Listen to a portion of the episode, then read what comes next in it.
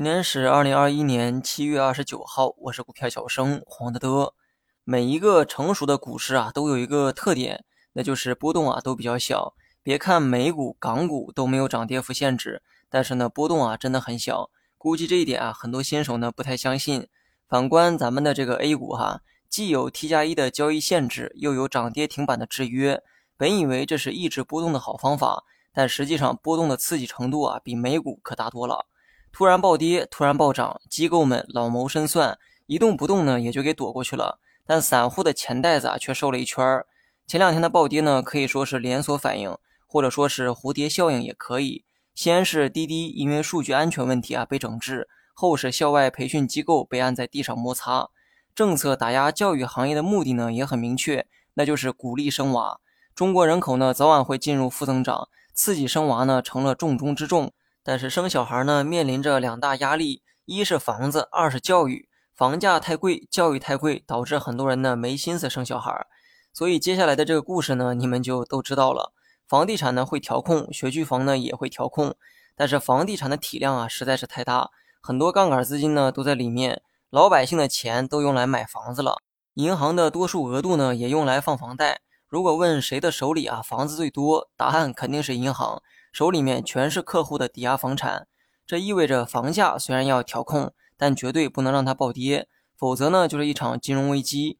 但是反过来想一想哈，教育方面好像就没有那么大压力了，把校外培训好好给整顿整顿，替家长和孩子减轻一下教育负担，没准这心情好啊，人们呢就开始生小孩了。那些搞教育的校外机构啊也是很无辜的，生意本身呢没有错，错就错在生不逢时。那么教育股暴跌之后呢？市场啊开始担忧一个问题：会不会有其他行业也会受到类似的打压？或者行业发展到一定程度就会引来强监管？先有阿里因为这个垄断被罚了二百多亿，后有滴滴，这回呢又是教育。那么人们的担心呢，引发了市场的连锁反应。或许啊，这才是之前暴跌的根本原因。之前呢我说过这样一句话：暴跌呢必然是由消息引起的恐慌。判断消息的同时呢，还得看领导们。他们会不会出来重新解读？果然哈，这一次呢也没有让我失望。新华社昨晚发文缓解了市场的焦虑。时间原因呢，具体的这个内容啊，我就不拿来复述了。主要是表达了市场的基本面并没有发生变化，股市长期发展的这个基础依旧是稳固。同时呢，还说明对于部分行业的监管也是为了市场能够长远的发展。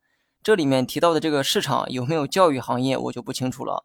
不过明眼人呢都能看出来哈。这个就是舍小我成大我的做法，教育企业成了其中的劣势。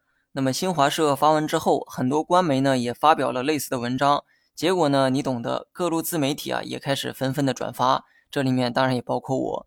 由于今天这个走势呢主要靠的就是消息驱动，所以盘面呢也没啥可分析的，上头怎么说股市就怎么走呗。大盘五日线啊开始下压，形成一个压力，那么明天这个压力啊就会显现。